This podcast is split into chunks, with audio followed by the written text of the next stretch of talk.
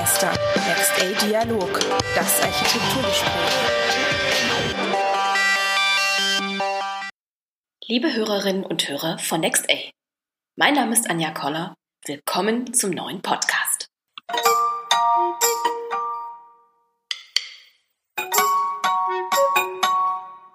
Heute habe ich ähm, das Glück und die Freude, äh, mich mit Patrick Deher zu unterhalten. Er ist Gründer und CEO von Plan One. Das ist ein junges Unternehmen, das die Baubranche ein Stück weit revolutionieren will. Lieber Patrick, starten wir doch einfach mal damit, dass du uns ganz kurz erklärst, was ist Plan One eigentlich? Plan One ist ein herstellerübergreifendes Such- und Vergleichsportal äh, für Bauprodukte. Und zwar ähm, äh, ermöglicht es Architekten und Planern schnell und einfach über technische Auswahlkriterien die richtigen Bauprodukte für ihre Bauvorhaben zu finden. Und zwar alles auf einer Seite, sehr einfach zu bedienen ähm, und benötigte Planungsinformationen wie Ausschreibungstexte, BIM-Daten, äh, Bilder etc., all das, was ich eben für die ähm, Ausschreibungsphase äh, benötige, findet man auf Plan One. Mhm. Ähm, heißt das ein Stück weit, dass ihr eigentlich den, den Rechercheprozess selbst ähm, ja, revolutionieren und äh, auch digitalisieren wollt? Kann man das so sagen?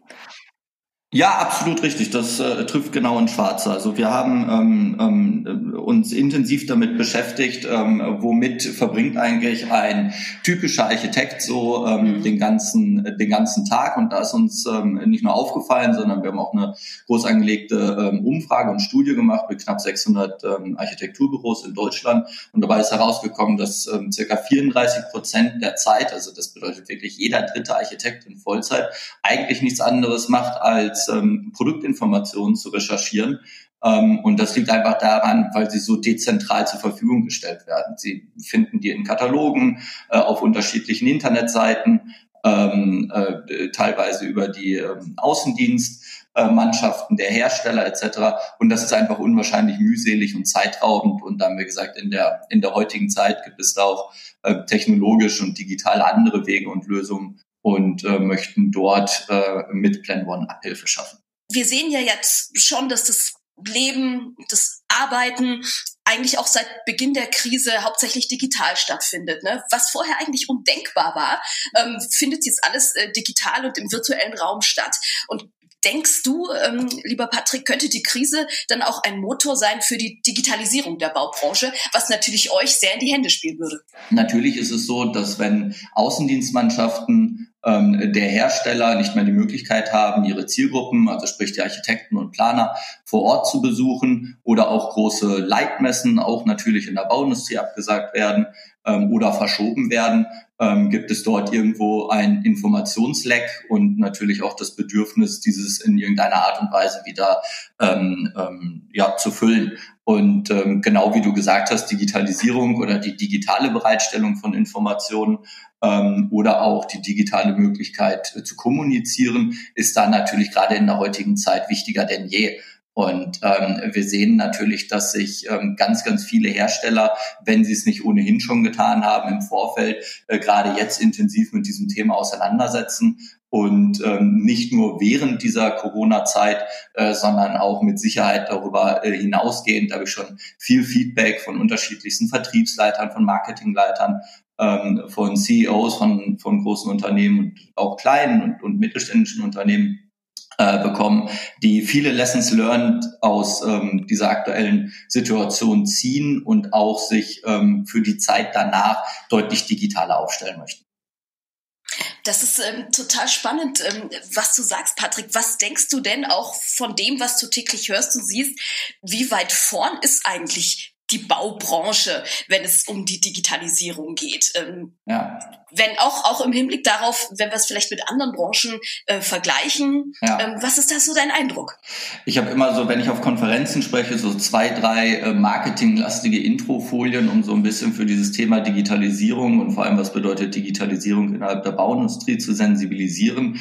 Und das ist gar nicht mal so sehr meine eigene Meinung, sondern ähm, sondern ähm, Ergebnis ähm, verschiedener Studien von eben Roland Berger ähm, ähm, äh, oder McKinsey etc., die kontinuierlich ähm, den Grad der Digitalisierung einzelner Industriebereiche messen Und äh, da muss man dann einfach ganz ehrlich sagen, da kommt die Bauindustrie, ähm, was dieses äh, Thema betrifft, ähm, meistens nicht so gut bei weg. Also es war immer so auch ein bisschen mit einem Augenzwinkern, witziger Öffner ähm, für solch eine für solch eine Konferenz. Da sieht man dann eben 28 unterschiedliche Industriebereiche, die bewertet werden eben zu diesem Thema Grad der Digitalisierung innerhalb der einzelnen Segmente innerhalb einer Industrie.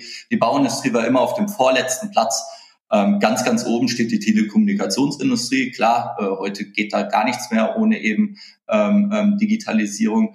Äh, in der Bauindustrie sieht das Ganze dann eben noch ein bisschen anders aus, wenn wir uns eben anschauen. Es gibt auch so Messungen des Produktivitätsindexes einzelner Industriebereiche und eben auch der, der Bauindustrie. Eigentlich kann man sagen, alle sind kontinuierlich steigend, nicht nur durch die Digitalisierung, auch vorher schon durch die maschinelle und automatisierte Fertigung. Ähm, all diese Themen auch selbst wenn wir jetzt schrittweise Digitalisierung ähm, ähm, und Technologien innerhalb der Bauindustrie einsetzen, sie führen bis heute nicht zu einem Produktivitätszuwachs und zwar über die letzten 45 Jahre. Das bedeutet, der, ähm, die, die, der, das Verhältnis zwischen Arbeitseinsatz und Ergebnis ist immer noch das gleiche wie vor 40 Jahren.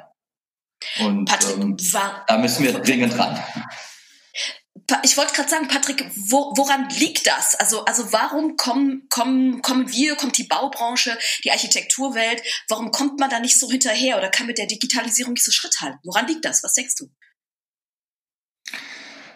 Ähm, ja, das hat mehrere Faktoren. Also zum einen, man muss natürlich sagen, dass die Baukonjunktur, ähm, was zumindest die letzten Jahre betrifft, auf einem, auf einem sehr guten Wege ist. Und ähm, der Mensch ist ja bekanntlich dann eher äh, genügsam. Ich möchte jetzt nicht sagen faul, aber wenn etwas gut läuft, äh, sieht er natürlich nicht äh, zwangsläufig einen Grund oder ein, ein Need oder ein Bedürfnis, ähm, es zu ändern ähm, oder eben noch äh, stärker zu verbessern. Ein anderer Grund ist, ähm, dass die Bauindustrie anders als ähm, viele anderen Industrien ähm, nicht, äh, ich sag mal, insofern standardisiert oder geregelt ist, als dass bis auf ein paar Ausnahmen ähm, meistens ähm, Architektur oder Gebäude ähm, als Unikate zu verstehen sind. Also es gibt natürlich mittlerweile Bestrebungen größerer Projektentwickler oder Generalunternehmer, die das Ganze modularisieren, standardisieren und das Gebäude mehr als ein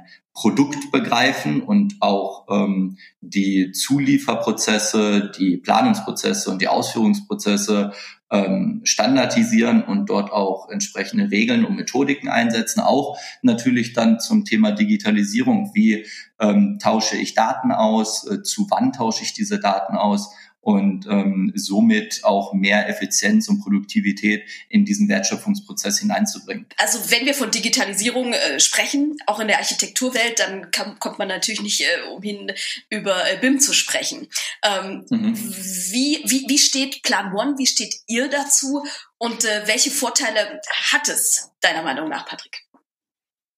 Also wir sind ein Riesenbefürworter, ähm, was das Thema äh, BIM betrifft. Ähm, äh, das äh, spielt ja genau dem in die Karten, was ich äh, eben versucht habe auszuführen. Also Richtig. BIM ist letzten Endes ein, ein Regelwerk oder eine Methodik, die definiert, wie alle äh, Beteiligten an einem Bauvorhaben miteinander arbeiten sollen und das eben nicht nur in der, in der analogen physikalischen Welt, sondern auch eben in der digitalen Welt. Sprich, wie tausche ich Daten, zu wann tausche ich Daten, ähm, was sind äh, die Strukturen der Daten, so dass eben alle Beteiligten ähm, optimierte Schnittstellen haben und letzten Endes auch optimal zusammenarbeiten können und für eine möglichst transparente ähm, und hohe Planungssicherheit über eben diesen ganzen ähm, Bauprozess hinaus. Jeder, der sich ein bisschen mal mit diesem Thema auseinandergesetzt hat, der stößt immer ganz schnell auf diese theoretischen Konstrukte, wie jetzt solch ein BIM-Prozess funktionieren soll. Und dann gibt es da immer wieder diesen,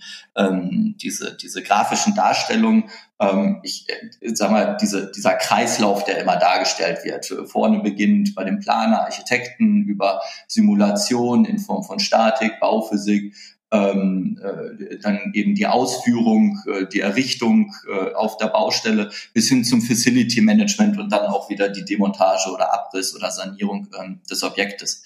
Wenn ich mir jetzt aber letzten Endes Architektur und Gebäude anschaue, ähm, man könnte es jetzt, wenn ich es ganz, ganz äh, stark runterbreche und reduziere, könnte man ein Gebäude letzten Endes als die Summe seiner Produkte bezeichnen. Und äh, da äh, frage ich mich, wenn die Produkte in einem Gebäude eine so wichtige Rolle spielen, wo befinden die sich denn in diesen theoretischen Kreisläufen? Also sprich, ähm, mir fehlt einfach die Andockbarkeit der Industrie und der Hersteller an eben diesen geschlossenen Kreislauf, der sich, der sich BIM nennt. Und äh, wir denken, dass die Bereitstellung und die effiziente Bereitstellung von Produktinformationen über diesen gesamten Wertschöpfungsprozess hinaus eine essentielle Rolle spielt, ähm, äh, für, ein, für die Umsetzung eines erfolgreichen Bauvorhabens. Wie, wie, wie muss ich mir die Suche äh, vorstellen? Wie komme ich an Produktinformationen? Welche Infos stehen zur Verfügung? Jeder, der schon mal ähm, auf irgendeinem E-Commerce-Shop äh, im Internet unterwegs war, der ist auch in der Lage, Plan One zu bedienen, ähm, mit der einzigen äh, Ausnahme, dass er bei uns letzten Endes nichts kaufen kann. Es gibt noch eine weitere Möglichkeit, ähm, und zwar bieten wir äh, Plugins an für gängige ähm, äh, BIM-Applikationen und zwar installiert man die einmal in äh, seine BIM-Umgebung und dann entfällt sogar dieser Schritt, dass ich auf die Webseite von Plan One gehen muss, sondern ich habe die Möglichkeit, einfach mit meinen ähm, wir nennen die immer generischen Produktfamilien zu arbeiten. Also du musst dir vorstellen, ein Architekt versucht ja möglichst lange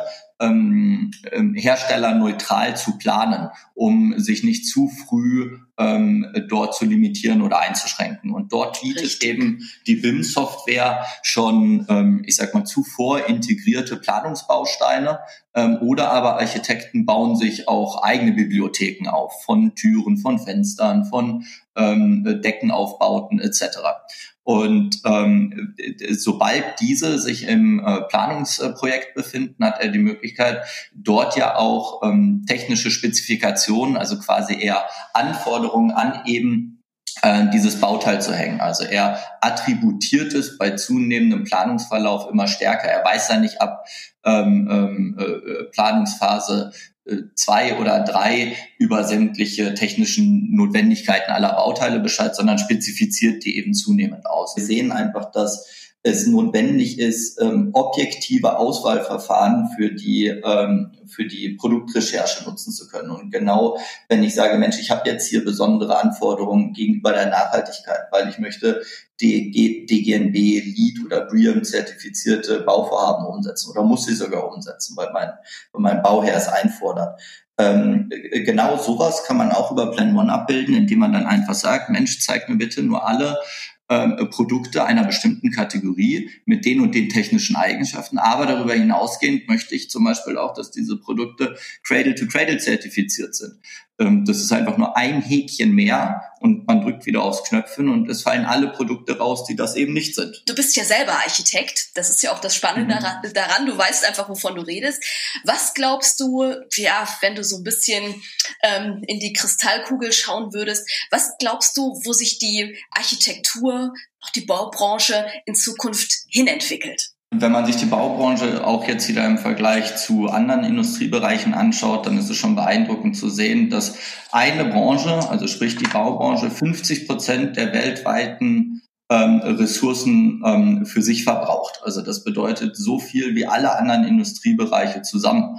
Und ähm, da kann es dann natürlich nur unser oberstes, ja nicht nur Interesse, aber auch unsere, unsere ähm, unser, unser primärer Fokus muss einfach diesem Thema äh, Nachhaltigkeit äh, gewidmet werden. Wir müssen dort es schaffen, ähm, für die nächsten Generationen zu bauen. Wir müssen wieder es schaffen, den Menschen ähm, in den Mittelpunkt äh, der Architektur zu setzen. Ähm, und eben durch die Digitalisierung, ähm, da bietet ja Plan One nur, nur, nur ein kleines Körnchen äh, dazu bei, indem wir eben sagen, äh, es muss objektive Auswahlverfahren geben, äh, welche Produkte letzten Endes in einem Bauvorhaben eingesetzt werden. Aber auch darüber hinausgehen muss es ähm, diese, diese Thematiken der ähm, Simulation des, spätere, des späteren energetischen Verbrauches, ähm, der, der Kosten in Form von Betrieb, äh, vom Facility Management und so weiter, die müssen schon viel, viel früher äh, mit betrachtet werden und äh, einen maßgeblichen Einfluss auf die zu,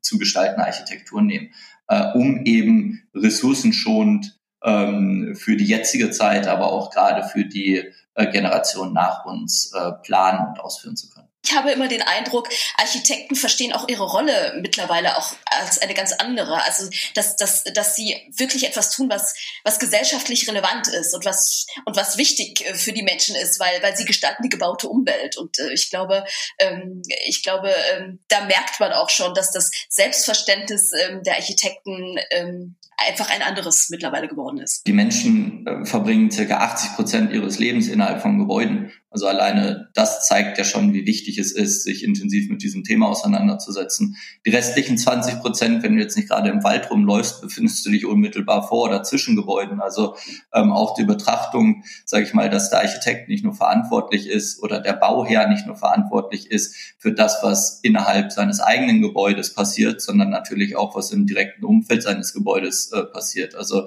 gerade in der in der heutigen Zeit äh, zunehmende Urbanisierung, äh, zunehmender Verkehr, äh, Geräuschbelastung, ähm, die sich einfach innerstädtisch äh, abbilden etc. Ähm, wir kennen ja auch äh, ein paar ähm, ein paar Beispiele, wo einfach irgendwelche äh, entsprechend äh, verglasten Hochhäuser so starke Reflexionsgrade entwickeln von der Sonne, dass ähm, äh, sozusagen die umliegende Bebauung darunter schon leidet. Das sind einfach Dinge, man muss, man muss Architektur da auch im urbanen und städtebaulichen Kontext denken und ähm, nicht nur bezogen auf sein eigenes Bauvorhaben. Auch das, finde ich, ist äh, in der Verantwortung ähm, äh, derjenigen, die bauen und planen und äh, wird aber auch zunehmend so wahrgenommen, zumindest ähm, aus meiner Perspektive heraus.